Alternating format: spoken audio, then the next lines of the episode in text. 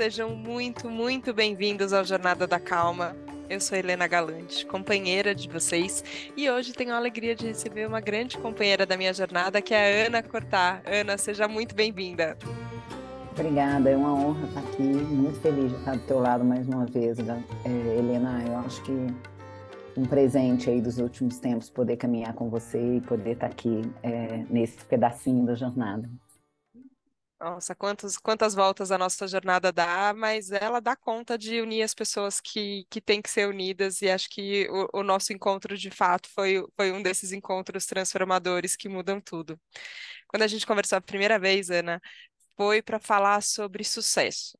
Na verdade, sobre a reinvenção do sucesso, que foi um tema que você propôs para a gente conversar na abertura do Hacktown, junto com a Deia Álvares, e fiquei muito impactada é, pela sua fala sobre como a gente pode olhar para essa coisa que a gente persegue na sociedade com tanta, com tanta ferocidade de uma outra forma. Mas pensei também o quanto, também num curto espaço de tempo, a própria reinvenção também já deu uma nova volta na, na sua história, Ana. Como é que você está olhando para isso hoje? Então, eu acho que é, a gente é um pouco resultado, né? Eu costumo falar muito sobre isso, porque da mesma, eu, é, não só a gente como indivíduos, mas quando a gente olha para o mundo, eu, eu chamo sempre. Ontem eu estava até dando aula na última segunda e terça-feira e um pouco chamei os alunos a pensar sobre isso, a pensar sobre como a realidade que nós estamos vivendo hoje é resultado. Assim, ela não é casual, ela, ela não é algo que aconteceu sem que a gente visse o que estava acontecendo. A gente pode até ter querido não ver o que estava, ter escolhido não prestar atenção no que estava acontecendo, mas ela é resultado, ela é fruto de um conjunto de decisões que a gente tomou enquanto a gente caminhava. É lógico que é, esse agente é muita gente, né? Quer dizer, a maior parte de nós não estava sequer participando dessa. Isso em termos de, de planeta, é, a gente não estava nem, nem teve oportunidade de disputar essa narrativa. Né? Uma parte enorme do que a gente está vivendo é resultado de uma narrativa que nós não tivemos sequer a oportunidade de, de discutir, de discutir, de debater, de, de, de escolher. É, é, mas, de qualquer forma, a gente, em algum momento, estava lá, assistindo, legitimando, é, é, é, questionando, não questionando, questionando ou não questionando, que são escolhas que a gente vai tendo aí no dia a dia. Na nossa vivência individual, uma boa parte das vezes a gente acha que não escolhe. Uma boa parte das vezes a gente acha que não tem nem a oportunidade de escolher. É, e uma boa parte das vezes a gente não tem mesmo, porque a gente está no automático. A maior parte do tempo a gente está respondendo aos, ao que foi colocado para a gente. Então, foi colocado para a gente um parâmetro de, de sucesso. E esse parâmetro de sucesso é baseado é, é, muito fortemente em resultado financeiro.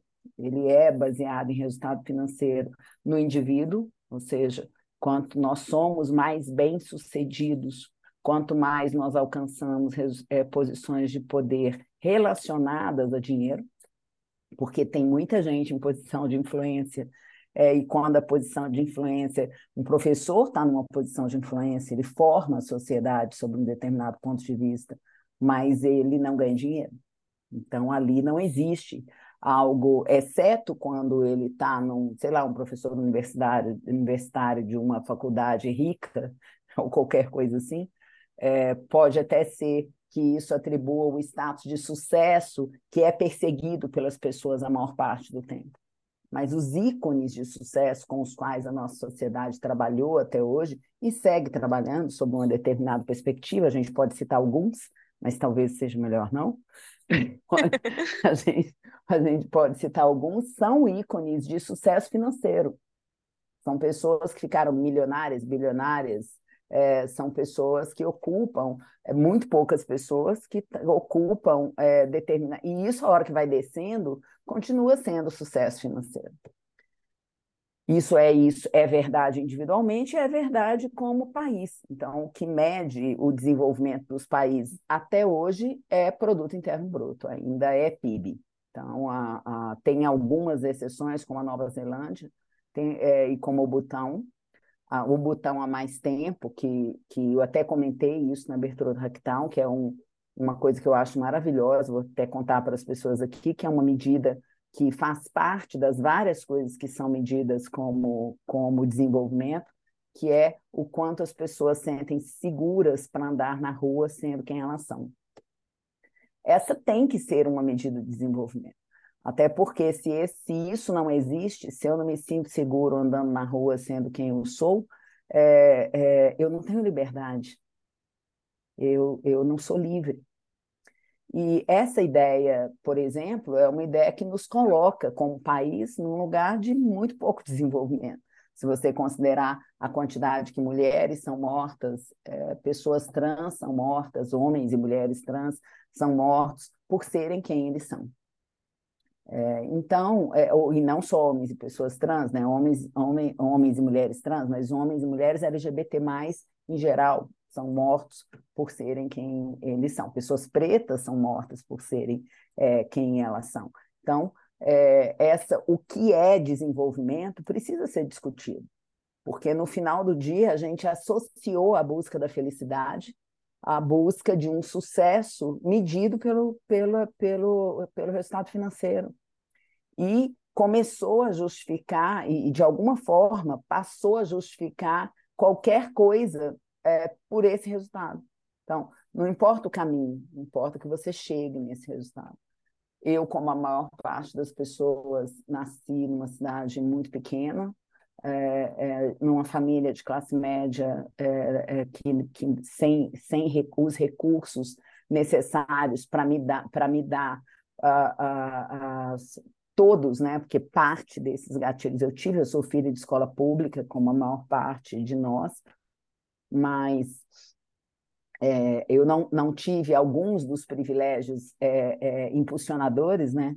O, o, o, de alguém que paga minha faculdade, o de alguém que, que me deu o primeiro apartamento, o de alguém que, que é, o, a tranquilidade de saber que se tudo desse errado eu podia ir para algum lugar onde, onde é, é, eu poderia, o, o, aquilo que eu considerava como a vida que eu gostaria de viver estava lá, ela não precisava ser conquistada, é, é, a segurança que eu acreditava que, que existia pudesse ser, ser conquistada. E eu cresci nos anos 90, né? nos anos 80, 90. Eu sou uma mulher de 58 anos. E crescer nos anos 80 e 90 quer dizer várias coisas. Então, assim, a gente, eu cresci no auge da, da ideia de que você não existiu o impossível no auge da ideia de que, é, é, de que inclusive isso foi trabalhado publicitariamente, né? É, de que eu posso tudo, né? Nós não podemos tudo. Existe o impossível, a vida tem limites, né? É, é, a, a, natureza tem limites, a vida, o ser humano tem limites. Então, essa, e portanto, essa busca foi a busca que eu fiz. Eu fiz a busca pelo resultado financeiro, que se traduz pelo, pelo sucesso que se traduz em poder, influência e resultado financeiro. E eu fui muito bem sucedida nisso. E eu fui muito bem sucedida é, é, financeiramente, não, não, não totalmente, porque eu acho que esse totalmente, esse totalmente, ele, ele, eu teve uma, uma é, eu acho que tem um elemento nessa história que quando você cresce tendo muitos, muitos vácuos emocionais, é, você não resolve bem, que é o do guardar dinheiro. Né? Uhum. É, eu vejo isso um pouco pelas, pelas minhas amigas da mesma faixa etária, pelos meus amigos de faixa etária semelhante, que vieram de, de uma realidade mais difícil, é, o quanto que uma boa parte deles, não todos, mas foi é, gastou muito, né? É muito, muito mais do que, do que guardou. Mas, de qualquer forma, eu fiz esse caminho. E eu fiz esse caminho com o que o caminho me pediu. E o que o caminho pede é o que está estabelecido. Horas e horas e horas de trabalho. Então, eu fui uma pessoa que trabalhou 17 horas como algo normal, começar às nove da manhã e parar às, às sei lá, às vezes às duas da manhã, às vezes à meia-noite, às vezes dormir na agência. Eu dormi várias vezes na agência. Isso, e a gente postava foto comendo pizza de madrugada. De, quando passou a ter rede social, a gente uhum. postava foto comendo pizza de madrugada. A, glamour, a glamouralização do excesso de trabalho, ela foi uma coisa real. A gente viveu isso. Era era importante dizer que você faria tudo pelo, pelo business, que você estava disponível. Eu nunca desligava o celular. É, é, e fazia sentido. Imagina, eu viajei para a Ásia é, uma vez, é, é, numa viagem que eu fui à Tailândia e, e fui ao Vietnã, é, é, a Laos, enfim, foi algum, alguns. Quando eu voltei, eu, eu fiz tantas reuniões enquanto eu viajava, que quando eu voltei da viagem, eu não lembrava as coisas que eu tinha visto. Assim, a, a, quantidade, o exercício da presença, ele não existia. Inclusive, eu nem sabia o que era o exercício da presença. O exercício da presença, ele, ele não existia dentro desse contexto, porque eu tinha, é, é, eu, eu me sentia muito orgulhosa de ser uma pessoa que não desligava nunca. É, e isso foi muito valorizado pelo mercado, por isso eu cresci. Você é uma pessoa, é, não só por isso, mas inclusive por isso eu cresci.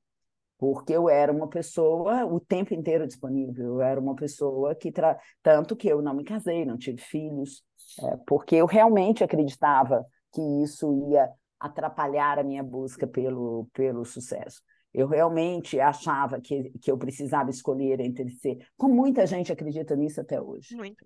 Acreditava Sim. Que essa. E eu fiz essa escolha sendo feliz fazendo essa escolha, tá? E eu não estou nem dizendo que eu me arrependi dessa escolha, é, porque eu acho que está tudo bem.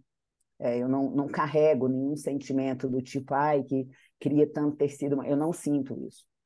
Mas, independente disso, é, é, é, eu acho que é, é, não faz sentido isso ser imposto de uma forma. Isso pode até ser uma escolha, mas não, uma, não é uma escolha quando você acha que você não vai ter de outro jeito. Sabe? Quando você acha que esse é o único caminho possível, que escolha é essa? Quando você acha que esse é o único caminho possível. Quando você toma essa decisão porque você acha que você vai ser menos valorizada se quando o empregador é, se preocupa se, com, se você vai ter filho, te pergunta se você vai ter filho agora, porque é, é, talvez você não seja adequada, porque você tenha que tirar seis meses de licença maternidade, que escolher essa? Então, e o contexto que eu vivi faz com que aquilo não tenha sido de fato uma escolha. É isso que eu questiono. Então, essa vivência toda, a minha vivência de crescimento profissional, foi uma vivência carregada, de uma, de, foi uma vivência em uma realidade é, de assédio moral, de assédio sexual, é, uma realidade de assédio que eu reproduzi em diferentes, em diferentes momentos. E eu, que eu não tinha percepção que eu estava sofrendo assédio antes e não tive a percepção de que eu estava reproduzindo. Isso foi algo sobre o qual eu fui pensar 25 anos depois de profissão. Sim, foi que eu fui pensar quando eu co-liderei o estudo que denunciou a situação de assédio nas agências de publicidade no Brasil, é, muito, que tem sete anos. Então, assim, eu tenho 38 anos de profissão. Então, isso é 31 anos depois. Eu fui questionar é, que a forma, que a liderança, que o líder, que a líder que eu me tornei é, tinha aspectos nela que não me orgulhavam, por mais que eu me orgulhasse da minha, da minha trajetória. Tanto que eu empreendi um processo de transformação consciente, é, intencional, é, porque eu acreditava que era importante eu, eu colocar aquilo que eu tinha aprendido a serviço da construção de lideranças é, melhores do que a liderança que eu fui capaz de ser. E deixando bastante claro, eu, eu não estou dizendo que eu não fui uma, uma boa liderança, mas eu fui forjada, digamos assim, e eu, durante muito tempo, acreditei em conceitos que não têm mais valor para mim e que eu não acho que são os melhores para a realidade, para construir a, o mundo onde nós queremos viver. E nesse momento específico, a gente está vivendo um momento do mundo é, e, e que pede que a gente se lembre que o futuro também não é casual. Ele também vai ser resultado.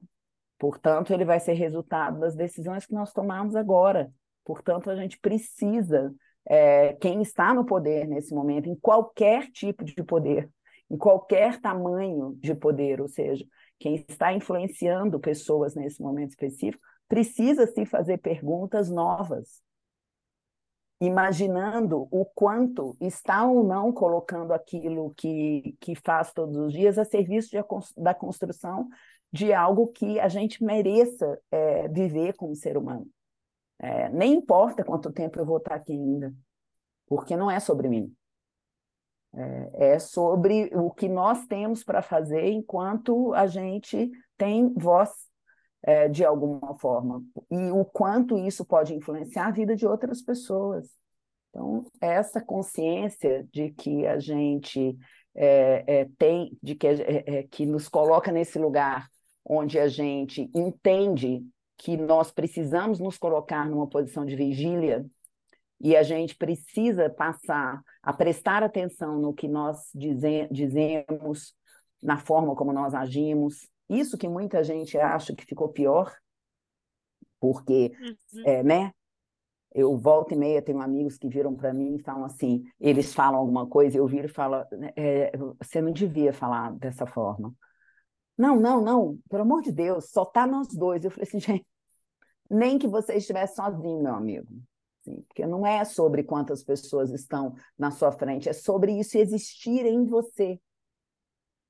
Você precisa rever isso em você para que isso seja revisto no mundo. Porque se você não entende que isso tem um valor, é, o outro não vai entender também. Então, esse lugar de vigília não é um lugar de julgamento, é um lugar de consciência, é, é, de consciência de que nós somos agentes de transformação da realidade onde nós vivemos. E isso não é um, um, um conceito esotérico, sabe? Ele não uhum. está fora de nós, ou ele não é um conceito místico, ele até é um conceito místico, mas não é sobre isso. É sobre, é, é sobre a vida real, é assim que é. Nós estamos tomando, vivendo as consequências daquilo que nós fizemos e daquilo que nós não fizemos até hoje, como sociedade, como indivíduos. E nós vamos seguir nessa toada. Daqui a 30 anos, as pessoas vão estar vivendo as consequências daquilo, das decisões que nós tomamos hoje, assim como nós, como indivíduos, vamos estar vivendo a mesma coisa. Ou a gente muda as réguas e os conceitos, ou vai ficar muito difícil. Agora você falou sobre essa mudança de régua, né, de conceito, e antes você tinha falado sobre esse desenvolvimento do estado de presença, sobre um processo de aprendizagem seu que foi intencional, que foi assim, ó, eu vou buscar uma coisa diferente, eu vou levar isso diferente também para outros lugares, é, e sobre valores no fim, né, é, eu, eu queria te ouvir mais sobre o que o que norteia você hoje, Ana? Assim, o que um pouco como foi essa busca que envolveu peregrinações e, e acho que muitos mergulhos internos e, e, continua envolvendo muitos mergulhos internos, é, mas também sobre o que é o que, que é mais vivo, o que, que é fundamental hoje que você enxerga em você e fala, cara, é é por isso que eu é por isso que eu falo, é por isso que, que eu vivo no fim.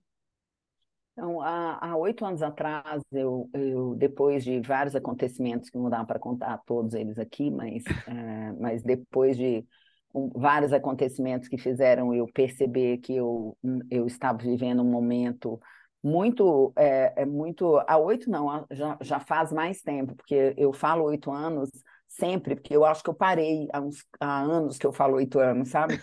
Mas acho que isso tem há mais ou menos dez anos atrás, eu eu estava vivendo um dos momentos de carreira mais importantes, ou seja, eu estava ganhando meu maior salário, eu, eu tinha o meu maior time, eu estava andando pelo mundo com um motorista, eu tinha a, a minha, então assim, só cuidando de mim, devia ter umas três pessoas, eu tinha uma empregada que só cuidava de mim, um motorista que só cuidava de mim, uma, uma secretária que só cuidava de mim, enfim.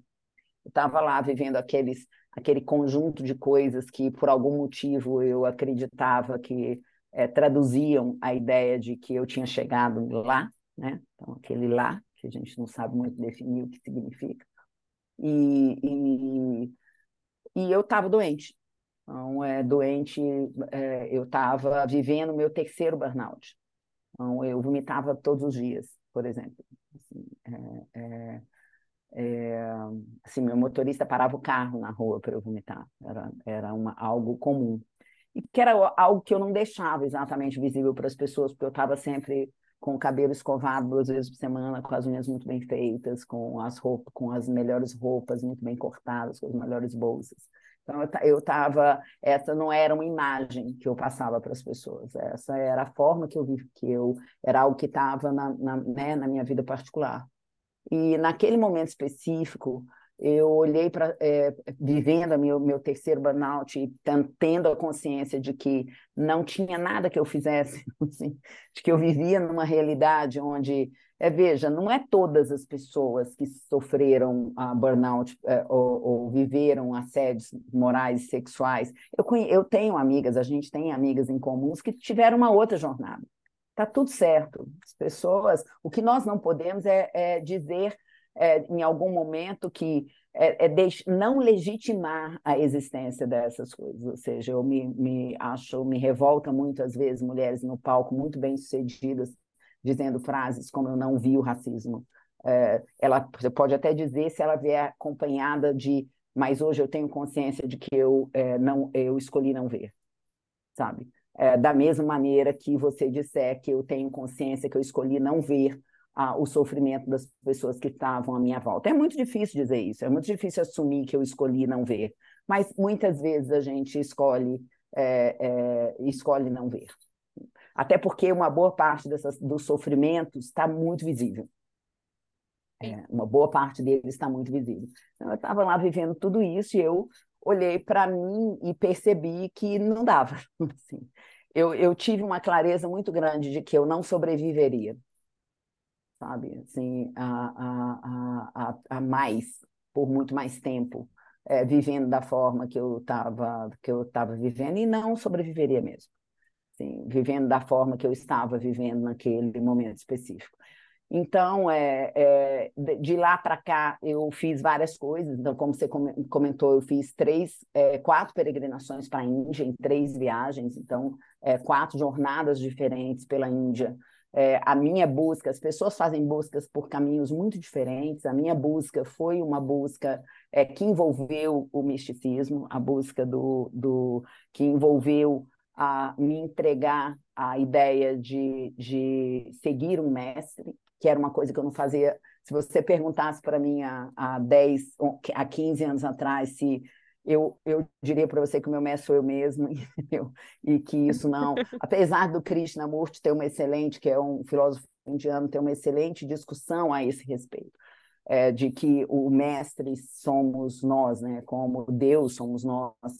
É, e mais o seguir o mestre que eu estou colocando aqui está dentro desse conceito, ou seja, eu, eu segui caminhos de ensinamento, é, que também são mestres, né? caminhos de ensinamento que eram caminhos de ensinamento que me ajudaram a compreender coisas que estavam muito difíceis de serem compreendidas por mim. Então, é, é, conceitos que eu desconhecia e que fizeram muito diferença, muita diferença para mim conhecer, como por exemplo Vedanta e, os, e a ideia que o Vedanta nos traz de que as coisas não existem em oposição, elas existem ao mesmo tempo. É muito diferente existir ao mesmo tempo e existir em oposição.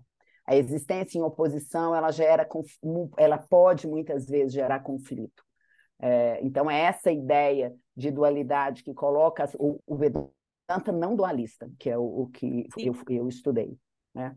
O, a ideia de que está presente, eu, eu, eu me aproximei, é, obviamente sem estudos profundos, mas eu me aproximei de várias tradições, várias tradições, o sikhismo, é, é, é o hinduísmo, o budismo, é, o islamismo e, e, a sua mística, é, que é o sufismo. Então, eu me aproximei de várias, é, eu fui entender pelo menos um pouco, o, o, e foi muito interessante, inclusive, entender, conhecer os, os métodos de meditação. E, por exemplo, eu, entre as meditações que eu aprendi está o, o giro sufi. Eu fui fazer retiro de giro sufi para aprender a girar e entender o significado do giro, quer dizer, essa ideia, esse lugar que nos conecta a, a, a, a, um, né?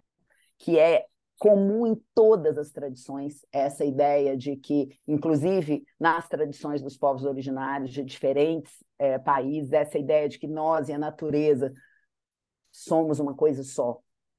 A ideia de que eu e você somos uma coisa só e que nós e a natureza são, somos uma coisa só.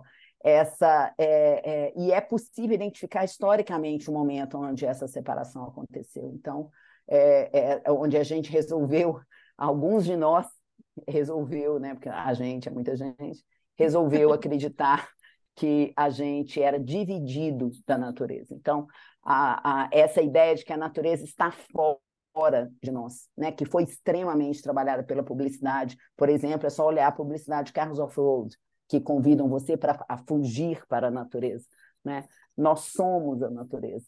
E, e, ao trabalhar contra ela, nós trabalhamos contra nós mesmos. Então, essas consciências muito simples, elas passam, que são muito simples, né?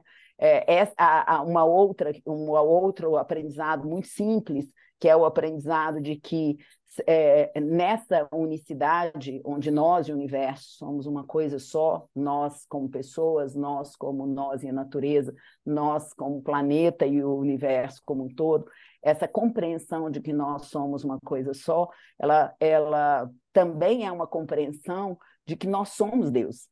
Né?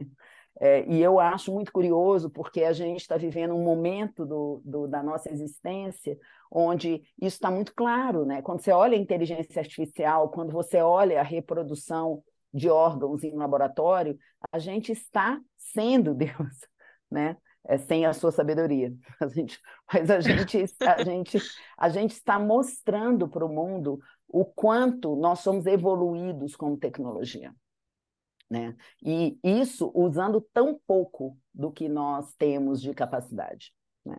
Então, eu ganhei a consciência de que eu não conheço, meu, de que eu não ainda não conheço, mas que eu não conhecia o meu corpo, é, é, através de exercícios simples, de que, de que me pediam, às vezes, para contrair a parte direita abaixo do pescoço. Onde fica mesmo? Bom, é, assim, então, a, essa não consciência, eu não tinha noção de que o meu corpo é ferramenta. É, é, eu sempre vivi a ideia, mesmo acreditando que a gente sempre acreditei que nós, nós é, eu sempre, a minha família sempre acreditou é, que nós essa, é, essa é só uma das existências que a gente vive. Então, eu sempre, eu sempre vi o corpo como invólucro, é, que recebe uma existência que vive além dessa mas eu nunca entendi o corpo como ferramenta. É, o corpo como uma ferramenta através da qual eu acesso conhecimentos, através da qual eu acesso o um. Então, a, a meditação me fez entender o corpo como ferramenta, me fez entender respiração como ferramenta, me fez entender é, postura como ferramenta, ferramenta que me, ferramentas que me permitem viver melhor e acessar conhecimentos, a meu respeito e a respeito e a respeito do mundo. Essa noção, essa consciência do corpo, ela pode vir de várias formas. A Andréia mesmo, nossa amiga no Caminho de Santiago, que ela acabou de fazer recentemente, ela caminhando entendeu o corpo, percebeu o corpo, percebeu o valor do, do corpo e como o corpo é ferramenta. Então, tem vários caminhos que nos ajudam a essa percepção, mas a gente está dormindo, gente. Sim, tão simples quanto isso. Nós estamos dormindo a maior parte. O processo de despertar, ele, ele na maior parte do tempo é um processo lento. O do despertar, principalmente para as coisas que nós estamos falando dela. Assim, é, é, ele é um processo, um processo lento. Então, eu, eu fiz esse caminho e ele é um caminho longo. Eu estou nesse caminho há, há quase, há, há quase 10 anos. É, é, eu precisei subir muitas montanhas, dar muitas voltas uh, em volta de outras montanhas, para e, e, viver muitas situações onde eu, eu meditei na margem do, Gran, do Ganges, por exemplo, é, é, numa meditação que me para entender para como como forma de iniciar uma discussão a respeito de impermanência, que foi uma meditação de olhos abertos na margem do Ganges, vendo um corpo ser cremado. Uma meditação com acompanhamento de, de, de, de um mestre, enfim. Mas eu não sentei lá porque eu quis e fiquei olhando o corpo ser cremado com olhos abertos, tá? mas foi tudo orientado, mas onde eu me projetava nesse corpo que estava sendo cremado, é, enquanto eu observava ele ser cremado, e, e, e, pensava a respeito dos meus sentimentos e do sentimento das pessoas que eu mais amava. Essa era a orientação da, do processo. Então, é, é, existem várias formas de você despertar coisas em você que façam, que são experiências transformadoras. A, a, a revelação ela é sobre isso. A revelação é experiência direta. Você não está dormindo e revela. Revelação é experiência direta. Você, você, é, por isso as caminhadas, as subidas de montanha, a caminhada do, de, de, de porque você é, é, escolhe um caminho de experiência direta para que esse caminho de experiência eh, direta para acesse o seu corpo. É muito louco isso. Acesse os seus sentidos desse corpo físico para que isso provoque um, um, um, uma sinapse é, no, seu, no seu cérebro que te ajude a construir novas memórias e novas formas de entender a realidade. E esse foi, é um processo que muita gente quer viver no final de semana de retiro. Não vai dar, gente. É um processo que você precisa se entregar a ele. É, é, e outra coisa que eu descobri de um jeito muito forte, que é a ação mais difícil é a entrega. E que eu estou descobrindo nesse momento de novo, tá? porque a vida me, me trouxe é, mais uma experiência direta. Né? Me trouxe aí o desafio de mais uma experiência direta nesse momento específico é, que era algo que eu não estava não tava esperando. É, eu, eu brinco que a única coisa que eu estava pensando nesse momento específico é uma coisa bem banal, sabe? Eu estava super querendo aprender a dançar funk e descer até o chão na minha festa de 60 anos. Daqui... Daqui...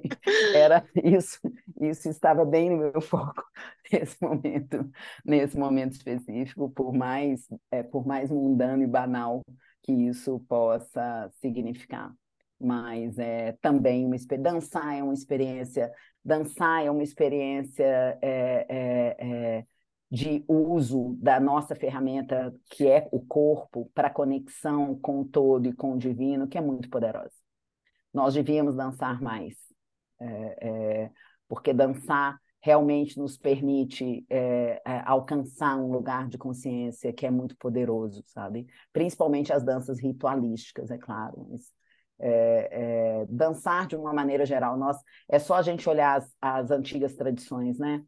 As, os povos originários de diferentes países, assim, as tradições africanas, por exemplo, a dança está muito, mas em todas, né? A dança está muito, muito, o movimento está muito presente, o corpo está muito presente, sabe?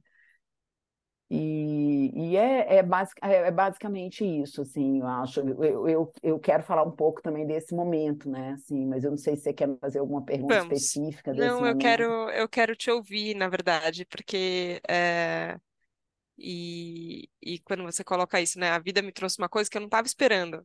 E a vida é mestra, né, em fazer isso. É, É. por mais que a gente fale dos resultados que a gente colhe, das escolhas e das consequências, e tem é, a gente fica tentando ampliar essa consciência, né? Para deixa eu ver tudo o que está em volta, deixa eu tentar entender a impermanência e saber que também no final eu não controlo, por mais que a gente se prepare, a vida vem e fala: opa, mas peraí, tem, é, tem outras coisas aqui que vão ser mais urgentes e que você vai precisar olhar. É, e, eu, eu queria te ouvir justamente porque eu entendo, Ana, que você está descobrindo um, um de novo, é uma soma, talvez, não é ou uma coisa ou outra, mas um lugar onde o pragmatismo talvez encontre a dança, É, onde, onde a gente vai ter é, que eh, encarar esse eh, o, o que a vida apresenta com todas as ferramentas que são possíveis. Mas eh, queria que você contasse como, como, como tem sido praticar a entrega nesse novo momento. é. Então, é, eu, é, é, como você sabe, é a primeira vez que eu falo sobre esse assunto publicamente. Assim, tem muitos dos meus amigos que ainda não sabem da- do que a gente está conversando aqui nesse momento específico, é, porque é muito recente e porque é, não, não, não, durante, logo nas primeiras semanas, assim, foi um assunto difícil mesmo de ser falado e, ma- e tudo mais, assim, é que há, há cerca de 20 dias eu fui diagnosticada com câncer de mama. É, essa, a, a palavra câncer em si, ela já traz uma, uma, ela já traz um lugar de, de, de medo muito grande, né? Assim, apesar da, da nossa consciência, da minha consciência de que o câncer de mama é um dos cânceres é um dos, dos cânceres mais é, estudados é, no mundo, então, portanto, a, a, na maior parte, a maior parte dos, dos, de casos como o meu são casos é, com baixíssimo risco de, de morte, é, é, porque nós temos situações muito mais é, difíceis, né? cânceres raros, metastásicos, metastásicos, etc. Então, não é o caso, eu não estou vivendo uma situação de um câncer metastásico, mas mesmo com essa consciência, essa é uma notícia muito difícil de ser encarada, né? E eu tive uma visão de que eu, de que eu estava doente, né? Assim, que, que é, é, por favor, as pessoas que estão nos ouvindo não, não, não entendam que eu sou uma pessoa que tem visões, eu não, não sou uma pessoa que tem visões, é, mas eu acho que todos nós temos uma capacidade intuitiva muito maior do que nós usamos, é, e talvez por todas as experiências e pela entrega que eu busquei fazer nos últimos oito anos aí para a busca para nessas diferentes viagens com a meditação e tudo mais, talvez isso tenha me dado um pouco mais de sensibilidade, até mesmo para me escutar ou para escutar os sinais que a natureza e que o universo de alguma forma me enviam. E eu tive uma visão. Então, eu tive uma visão de que eu estava doente e de que eu estava em tratamento de câncer. Eu tinha alguns pedidos de exame em casa e, e eu usei esses, esse de exames de check-up, que obviamente tinha adiado, eu, é, é, né? que era para eu ter feito em junho, a gente já tá, já estava em, em agosto e eu no final de agosto eu não tinha, no meio de agosto, sei lá, e eu não tinha feito. Então, no dia seguinte, antes de ir para o Hacktown, quando a gente se conheceu, eu marquei os exames. Eu, eu escrevi para um amigo, falando eu tive uma visão, é, e eu vou fazer os exames e eu estou com câncer. Foi exatamente isso que eu escrevi para ele. É, e eu peguei, fui fazer os exames, fui para o Hacktown, eu estava passando um pouco de mal, porque eu não sabia, mas eu, também estava com inflamação intestinal é, no, no divertículo.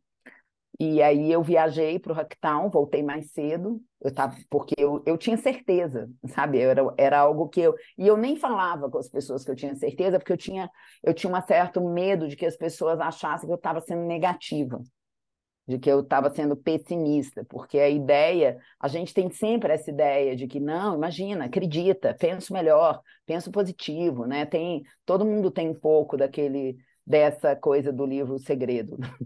Sim, sim. Sabe? Visualiza que você não está doente. Então, tem toda essa questão aí envolvida. E eu não queria que as pessoas achassem que eu não estava sendo aquilo que eu, inclusive, acho que todos nós temos que ser. Só que, veja, eu sou uma pessoa que acha que todos nós temos que ser positivos vendo a realidade, tá? Eu não acho que a gente, eu não acho que tem muito valor você ser otimista e positivo fingindo que nada está acontecendo sem, sem, é, sem uma capacidade básica de lidar com a vida real, sabe? É, é, eu, eu não me torno uma pessoa pessimista porque eu vejo o problema. Eu sou otimista vendo o problema.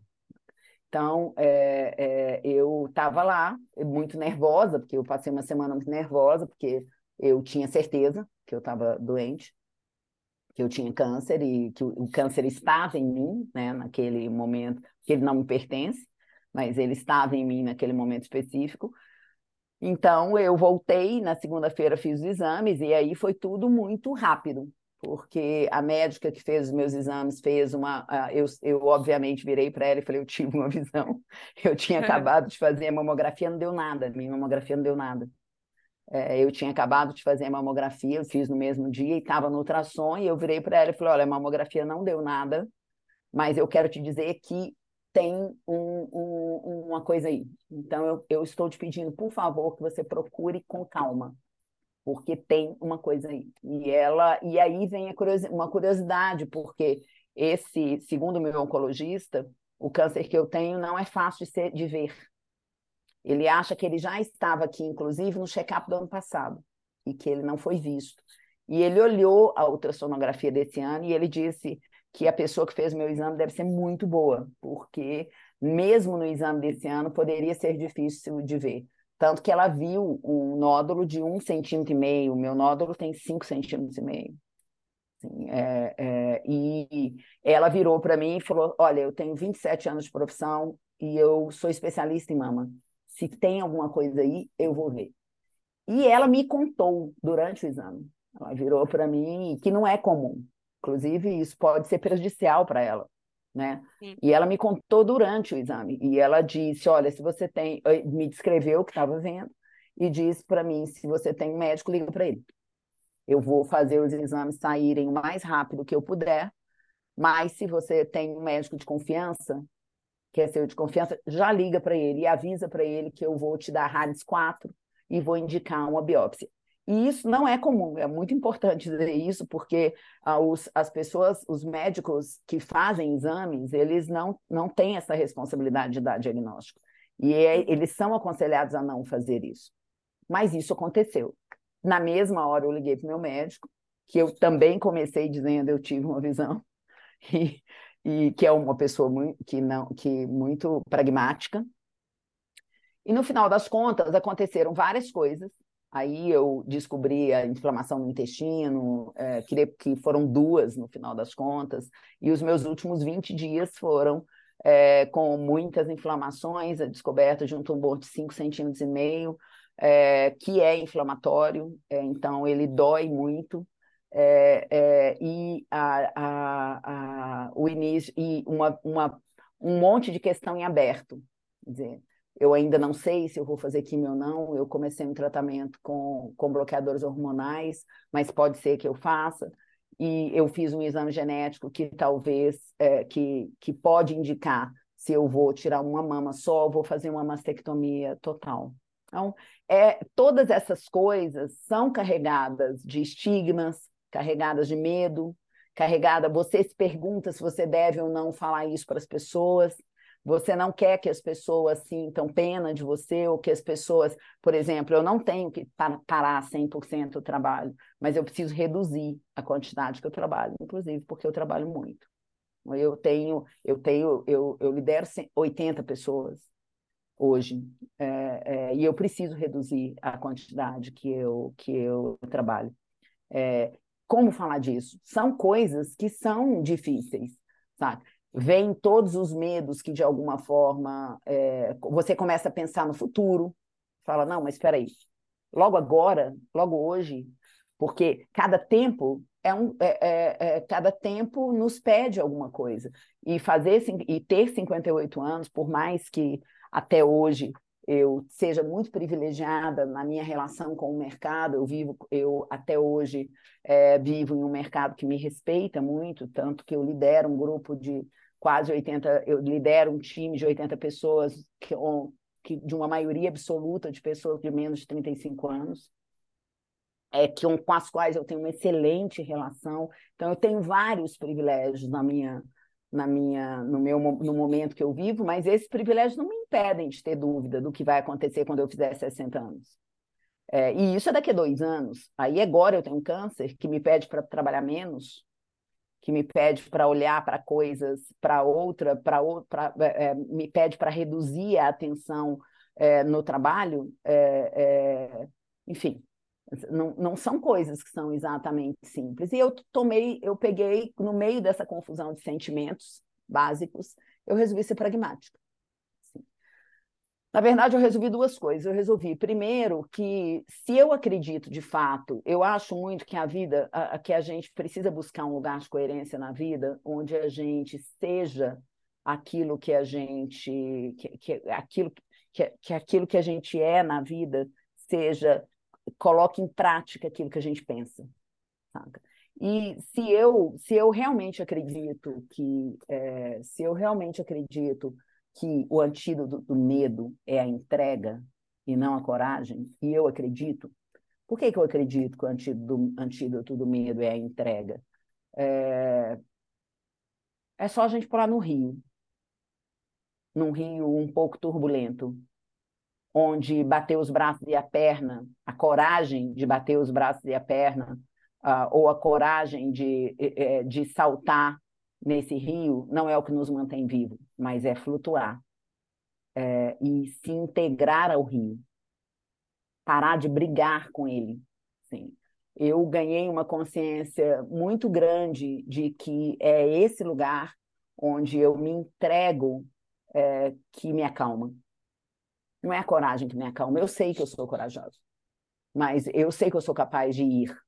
Não é a coragem que me acalma. O que me acalma é, é me entregar àquilo que eu estou vivendo. Porque a entrega pede presença. E a presença vai fazer com que eu pense no agora, no que eu estou vivendo agora, não no que vai acontecer daqui a dois anos não o que vai acontecer daqui a seis meses. Eu não sei o que vai acontecer daqui a seis meses. Eu não sei o que vai acontecer nem daqui a três meses, quando eu fizer o exame que vai dizer se o meu tumor diminuiu ou não diminuiu de tamanho. Se eu vou precisar ou não precisar de fazer químio. Eu não sei o que vai acontecer. Mas eu consigo lidar com o agora. E aí eu comecei a tomar várias decisões pragmáticas a partir dessa consciência da entrega. Então, eu entendi que eu tinha que mudar a alimentação, é, é, eu entendi que eu precisava usar, é, de, é, desculpa, de antes até, eu entendi que eu, se eu acredito que nós somos resultado, eu acredito em duas coisas. Uma, que eu sou gerúndio, eu sou algo absolutamente em construção. É, eu vou me tornando todo o tempo. É, eu não sou nada definitivo. Eu sou gerúndio e vou ser gerúndio enquanto eu estiver nesse planeta. Então, eu entendi que eu precisasse, o que eu estou vivendo é resultado, é, eu preciso viver sendo o resultado do que eu fiz de melhor. E eu aprendi muitas coisas nos últimos anos. Muitas. Eu conheci a Ayurveda. É, eu segui a Ayurveda durante três anos. Depois, eu, eu durante a pandemia, comecei a desgringolou tudo. Mas o fato de eu ter feito tudo, feito escolhas que fez eu me perder, me perder é a única coisa que eu sei que eu vou fazer de novo. A única coisa que a gente pode ter certeza enquanto a gente caminha é que a gente se perde, gente. A gente se perde. É parte do que a gente está vivendo a gente se perder. Mas isso não me define. Eu me perdi. Ok, eu volto. Eu me encontro de novo, se eu sei quem eu sou. E eu não fiz outra coisa nos últimos oito anos que não tenha sido tentar entender quem eu sou. A busca pelo autoconhecimento. Ela tem que ser aplicável. O que eu aprendi precisa se tornar aplicável. Portanto, eu comecei a aplicar. Então, fui atrás da Ayurveda novamente, já troquei toda a alimentação da casa, tirei todas as coisas que são inflamatórias, glúten, lactose. Eu não preciso que o médico me peça para fazer isso. Eu sei o que eu tenho que fazer. É, é, eu sei o que eu estava fazendo que não era bom.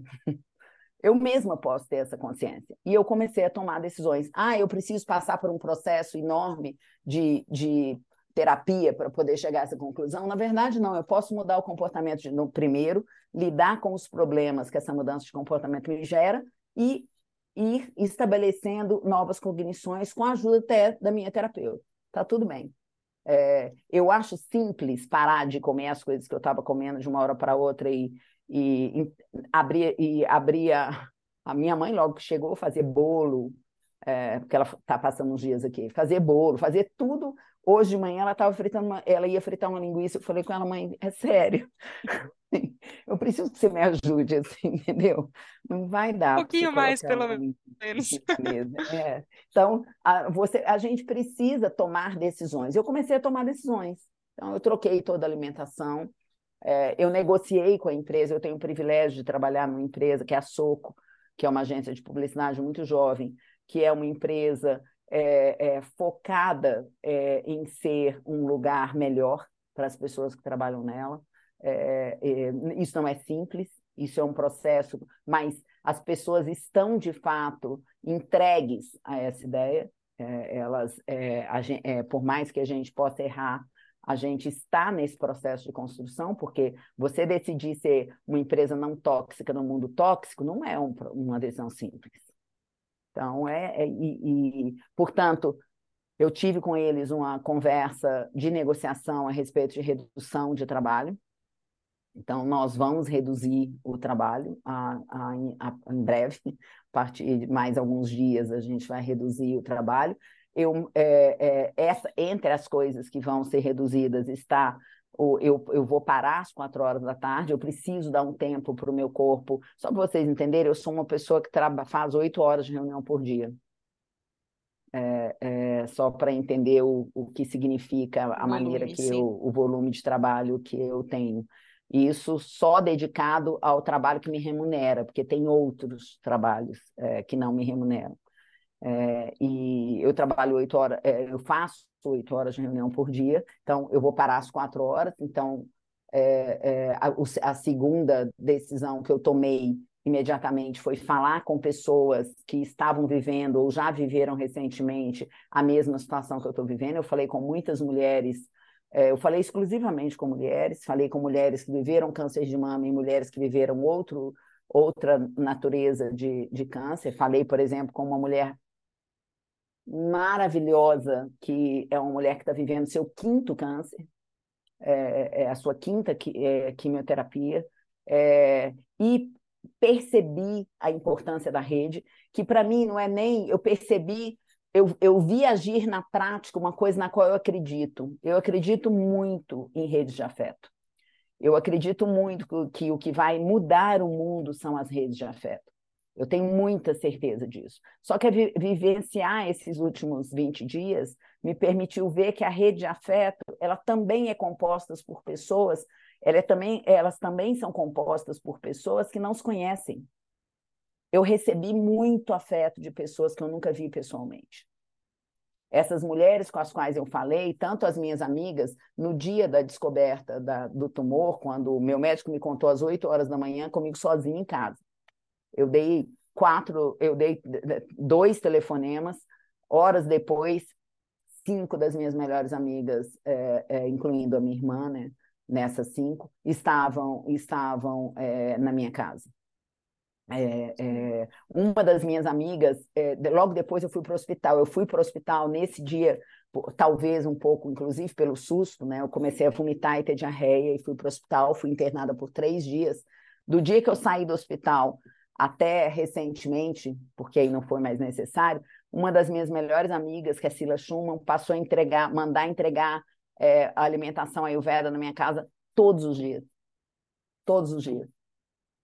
É, é, é a, a, a, a pessoa, a Dani, que é a pessoa, é, a empreendedora desse projeto lindo de, de comidas ayurveda, a Dani é, é que também não me conhece, foi quem deu aula para minha mãe, para minha, para gente sobre sobre é, como reorganizar a comida e como cozinhar a comida ayurveda. Então, a quantidade de mulheres que se movimentou, é, mulheres que eu conheço, mulheres que eu não conheço, a rede em volta de mim que se movimentou e ainda assim com muito pouca gente sabendo, tem muito pouca gente que sabe, mas a rede que se movimentou à minha volta é, a Brisa, que é, é co-CEO da, da Soco, a Joana, é, enfim, a rede que se movimentou à minha volta foi muito poderosa. Assim, deixou muito claro o quanto que, o quanto que, assim, a, a, a pessoas que eu, que eu, que eu mal conheço, é, que eu, que eu conheço, a Mabel Feres, que estava aqui dentro na minha casa, é, é dez dias depois fazendo uma sessão de sinos e de relaxamento. Sim, é, é, eu tive eu tive sinais de proteção, sabe? Sinais de acolhimento, sinais de, de, de é, é, apoio vindo de todos os lugares possíveis. Assim, eu, eu sei até que existem, agora eu sei que existem pesquisas que falam sobre isso, né? Sobre o valor das redes nesse, nesse e das redes femininas, assim, é uma demonstração muito forte do que nós somos como grupo, sabe? As nossas rodas invisíveis, os nossos círculos invisíveis de mulheres, sabe? É, e eu, foi muito lindo ver isso agindo. Então, acho que isso foi muito importante e me ajudou muito, uh, muito. Assim, é, eu estou falando de tão pouco tempo, né? E tanta coisa que aconteceu Sim. num tempo tão curto. E eu já estou fazendo yoga três vezes por semana, duas dessas três vezes por semana é quatro horas da tarde. Eu me dei esse, esse, esse. Eu, é, eu falei, eu vou fazer essa loucura, eu vou colocar yoga no meio do dia, sabe? É, então, a meditação, a yoga, a alimentação ayurveda, eu tomei decisões práticas de coisas que precisavam entrar na minha vida, a escolha de um médico antroposófico para acompanhar o tratamento oncológico, ah, eu tomei decisões práticas que precisavam ser tomadas é, para que fosse para que eu possa trilhar essa jornada da melhor maneira possível. É lógico que vão, eu tenho certeza que vão ter momentos que vão que vão ser mais difíceis, mas é, é, eu preciso me preparar, eu preciso preparar o meu corpo da melhor maneira para que esses para que esses momentos e a, e, e a minha a, a, minha parte emocional, né, o meu espírito também para que essa entrega seja, para que essa entrega seja possível. Então, eu acho que que é isso que eu estou vivendo nesse momento específico. Eu acho que o câncer, eu não estou olhando para o câncer como um, uma punição ou como um karma ruim nesse sentido. Assim, eu acho que é, é, ele veio para ser ele veio para ser vivido eu, eu preciso é, colocar é, é, uma, uma, oportun, um, uma situação que me permite colocar em prática. De alguma maneira, eu me preparei para esse momento. Eu não achei que, eu não sabia que ele ia acontecer, portanto, eu não sabia que era isso que eu estava fazendo. Mas, de alguma maneira, eu me preparei para esse, para esse momento. É, eu, eu, eu, eu sei que o meu corpo está muito frágil para eu viver o que eu estou vivendo. Ano passado, eu fiz uma cirurgia muito grande é, que durou oito horas, então, assim, com oito procedimentos, então, não foi exatamente simples. Então, digamos que eu não estou com um corpo forte o suficiente, eu tenho um tempo curto para ele estar forte, mas ele vai estar forte é, é, na medida do que for possível, e, um, e mais o meu espírito vai estar forte sabe? A minha, o meu, o meu, o meu emocional vai estar o mais forte que eu conseguir, mas com essa certeza, sabe? Helena, de que é, não vai ser assim o tempo inteiro. Vai, por exemplo, outro dia eu falei, uma amiga virou, ligou, se, é, mandou mensagem cedo, num domingo, domingo passado, falando, como você está? Aí eu falei, é, eu eu eu tô nível 8 de irritação, porque eu estou vivendo uma nova menopausa, né? Porque eu estou usando bloqueador hormonal. Aí ela pegou e falou, toma um banho de banheira. Eu falei, não, eu queria afogar alguém na banheira. Eu sei que isso não é exatamente uma jornada da calma. Mas era o que eu queria. É, eu queria afogar alguém na banheira. Aí, dois dias depois, ela mandou um bonequinho voodoo. Uhum. um bonequinho voodoo para eu afogar na banheira, eu, quando eu tiver vontade. Então, chegou pelo Sedex, assim. Então, eu acho que, que vai ter hora que eu vou estar muito irritada, vai ter hora que eu posso ficar mais ou menos revoltada ou triste, é, mas eu preciso eu preciso conseguir identificar essas emoções para que eu consiga lidar com elas, sabe? E as, e, e, e as pessoas à minha volta também, sabe? E porque no final das contas, quando a gente vive alguma, quando alguém perto da gente vive alguma coisa, é, é sobre é, se a gente está perto, é sobre a gente também, né? De alguma, de alguma forma. Então, quem está perto de mim, de alguma forma, é sobre essas pessoas. É, por exemplo, a Soco, que é uma empresa muito jovem, é, eles vão viver comigo a primeira experiência de algo, de algo é, como de, de, de algo assim, é, de, do câncer em alguém e, do, e de um processo. Não a gente tem outras questões é, que a gente administra, inclusive relacionadas à questão da saúde, é, mas essa vivência do câncer. Eu sou hoje a pessoa mais, mais velha da, da empresa, né? É a primeira vez que eu sou a pessoa mais velha da empresa, sou com uma agência muito jovem, então eles vão viver esse processo também, e uma agência muito positiva, muito alegre, como tudo que é né, muito jovem, muito, muito vital, muito energética, né? E eu vou viver, é nesse lugar que eu vou viver é, é, esse processo, e é esse lugar que vai ter que aprender a viver isso, também viver a minha história. Porque eu não vou parar de trabalhar, exceto quando for necessário, porque eu não quero pensar só nisso o tempo inteiro, entre outras, entre outras coisas. Mas eu acho, por exemplo, nesse processo eu pensei muito, todo o tempo que eu estou vivendo isso, eu não consigo parar de pensar é, em privilégio. E eu não consigo parar de pensar na quantidade de pessoas que é, é que é cometida desse, dessa mesma vivência, recebe dessa, desse mesmo problema, é, mais ou menos grave, e que não tem o privilégio que eu tive, por exemplo, de em 11 dias ter todos os exames realizados. De pegar uma lâmina de biópsia e mandar para um exame nos Estados Unidos, é, que vai me dizer se que vai tornar o processo, se for, vai dizer se eu preciso de não e de químio, e vai me permitir viver uma quimioterapia completamente diferente, é, muito mais focada, é, muito mais específica, sabe?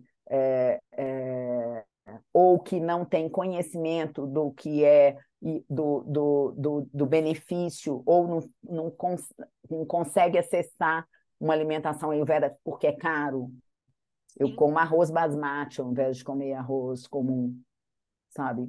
É, é, é, ou não tem, não, não pode reduzir o tempo de trabalho para dar tempo ao corpo de se recuperar. Então, é, eu não consigo não pensar todo o tempo no quanto é, eu estou vivendo uma situação de privilégio e no quanto a grande parte das pessoas não tem sequer o acesso, a, o acesso ao conhecimento que eu tive para escolher usar ou não, sabe?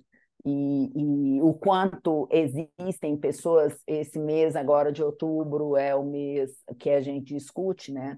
O outubro rosa, onde a gente discute a questão da prevenção do câncer de mama, é, e o quanto ainda existem pessoas que, a, a, pessoas que nós, não só pessoas, pessoas que, que porque no Brasil você, o, o SUS dá o acesso, né, ao exame, por, às vezes, dependendo de onde você está no país, pode ser mais difícil.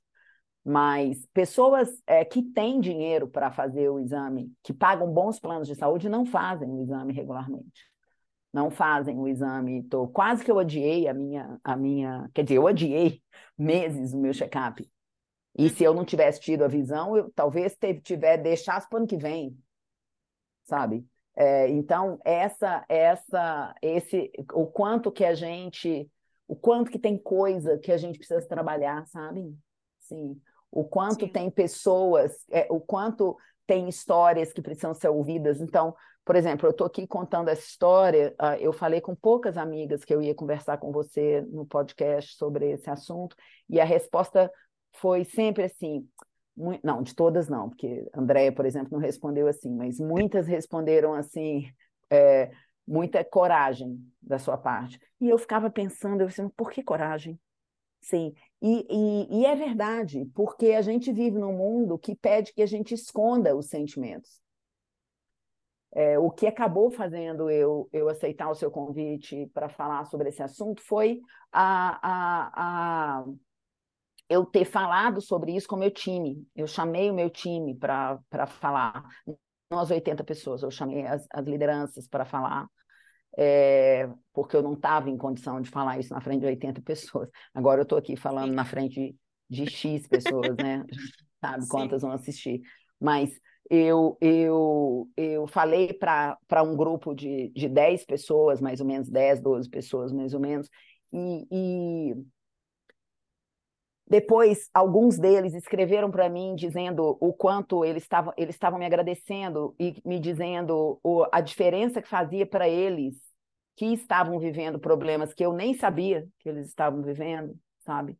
Nas suas famílias ou, com, ou, na, ou, ou individualmente, é, o quanto que para eles fazia diferença eu estar tá expondo o como eu me sentia, eu estar tá expondo, é, eu estar tá me colocando na frente deles de uma forma vulnerável e, e deixando clara a, a minha fragilidade. É, é, e por incrível que pareça, eu realmente acredito que existe poder nisso. É, é, porque isso também é colocar a pessoa que eu sou a serviço daquilo que eu acredito. E, e eu, eu, eu acho que é muito importante a gente colocar quem a gente é a serviço daquilo que a gente acredita. É, num mundo que tem tantos canais abertos, tantos microfones disponíveis, é, é, porque as pessoas precisam, precisam, funciona como afeto. A verdade é uma forma de afeto, sabe? Quando dita de uma forma, a transparência é uma forma de afeto. E essas coisas têm poder, sabe? Não é só esse lugar que, que onde você precisa, você atribui a ideia de força àquilo que é rígido, o que é flexível não é forte? Então, o, o, quem quebra primeiro não é o, não é o bambu que, que, que verte no vento, saca? Então, assim, e toda a nossa noção de força está tá atrelada a uma ideia de não demonstração de fragilidade, não demonstração de sentimento, não demonstração de vulnerabilidade. Nós temos vergonha desses momentos, como se esses momentos nos tornassem menos assim, talvez o mundo me devolva, porque eu não sei, a gente nunca sabe. Talvez o mundo me devolva amanhã uma resposta é, que seja uma resposta que me faça é, perceber é, que eu me tornei menos ao me expor como eu estou me expondo agora. Mas não é o que eu acredito. Não é o que eu acredito. E se essa resposta vier de. Se a resposta de que eu me tornei menos, vier da maioria, e, e uma única pessoa me mostrar que eu ajudei ela a se sentir mais forte, para mim já está bom. É, porque, de alguma forma, o que eu não tinha que ter, eu já não tive, e o que não vier é porque não é meu. Então, assim, de alguma forma, isso é, é parte da, da entrega é do convite à entrega que o mundo está me fazendo, sabe? No fundo, eu acho que, que, que essa vivência, essa nova experiência direta, é mais uma montanha, sabe? É mais uma montanha para subir, sabe? É, é, e eu vou subir ela, como eu subi todas as outras e contando com essa rede linda que está à minha volta e contando com o, as portas de aprendizado que eu abri nesses anos todos e com a força que eu tenho certeza que existe em cada uma delas, sabe? É basicamente isso, assim. Ana do céu, vou ter que te dar uma resposta. Eu sei que muitas outras vão chegar, mas eu tenho que te dar a minha resposta da sua escuta. É, que eu acho que não só ela é corajosa, como ela é entregue, como ela é generosa, como ela é confiante, mas no fim ela me conta quem você é. E eu acho incrível que isso fique gravado, porque, como você falou, a gente pode se perder. Mas se a gente voltar aqui, a gente encontra quem você é e quem a gente é. E eu acredito muito no que você falou também sobre. A gente ainda vai entender que isso não é místico, que isso é prático, que a não separação é só o fato de como a gente existe. Então, se, se é um fato que eu não estou separada de você, se é um fato que nós não estamos separados de todos os ouvintes do Jornada É da Calma, verdade. se é um fato que nós não estamos separados nas empresas onde a gente está, no país onde a gente vive, no planeta que a gente habita, no universo infinito que a gente não sabe qual é o tamanho dele, se nós não estamos separados, uma, uma ação de transparência, de comunicação, de afeto, ela tem o resultado que ela é para todo mundo. Então, eu só posso te agradecer de coração. É, Eu te e agradeço muito, Helena. obrigada. Obrigada. É, que essa que essa rede que você tece é, possa ser tecida por mais muitas pessoas, que eu possa ajudar ela a tecer também e que a gente possa aprender a flutuar. Não importa como é que vai ser o rio, que a gente também não sabe como é depois da próxima curva, mas que a gente aprenda a flutuar juntas. Muito obrigada de coração, é uma honra mesmo. Um grande beijo, muito obrigada. Muitíssimo obrigada, Helena. Uma honra também estar aqui do seu lado. Já te falei, eu, eu desde que a gente teve o primeiro contato, a gente passou a caminhar junto, porque eu acho que a gente já estava caminhando juntas. A gente só nos conhecia. A gente estava caminhando pelos mesmos propósitos, pela mesma energia, pelas, pelos mesmos valores. Como a gente está caminhando junto com várias pessoas que estão ouvindo a gente aqui agora, a gente só nos conhece, mas a gente está caminhando juntos, eu, eu tenho nenhuma dúvida. É, obrigada a todo mundo que de alguma forma se dispôs a, a, a usar um pouco de tempo para nos ouvir. A gente acabou passando mais do que o tempo que a Helena é, normalmente gosta de estabelecer, mas é, eu espero que vocês, que tenha sido um momento feliz para vocês, porque é, é, não está sendo, por mais que em alguns momentos eu me sinta triste, é, porque isso pode acontecer sempre, é, é, não é um momento triste para mim. É, mais, é como eu falei, assim, é, mais um, um, uma montanha para subir. E eu nasci no meio das montanhas, né? Acho que isso também foi um privilégio de alguma forma. Nasci lá em Manhuaçu, no meio do vale, sabe? É, e subir e descer montanha foi o que eu mais fiz na vida. Então, eu acho que, que é isso, sabe? Mais uma vez, o universo está me dando a oportunidade de, de ampliar o, a minha visão. Eu, ter, no final de tudo isso, eu tenho certeza que eu vou ver mais longe. Vamos. Vamos. Obrigada, obrigada, Ana. privilégio, muito obrigada, querida. Obrigada a você que nos acompanhou hoje aqui nesse Jornada da Calma. Que, que a gente possa flutuar mesmo é, e, e, ajudar a construir, plantar essa rede de afeto que vai chegar em todos, porque no final todos somos nós. Obrigada pela confiança, obrigada pela abertura e a gente se vê na próxima segunda, no próximo Jornada da Calma. Um beijo, tchau, tchau.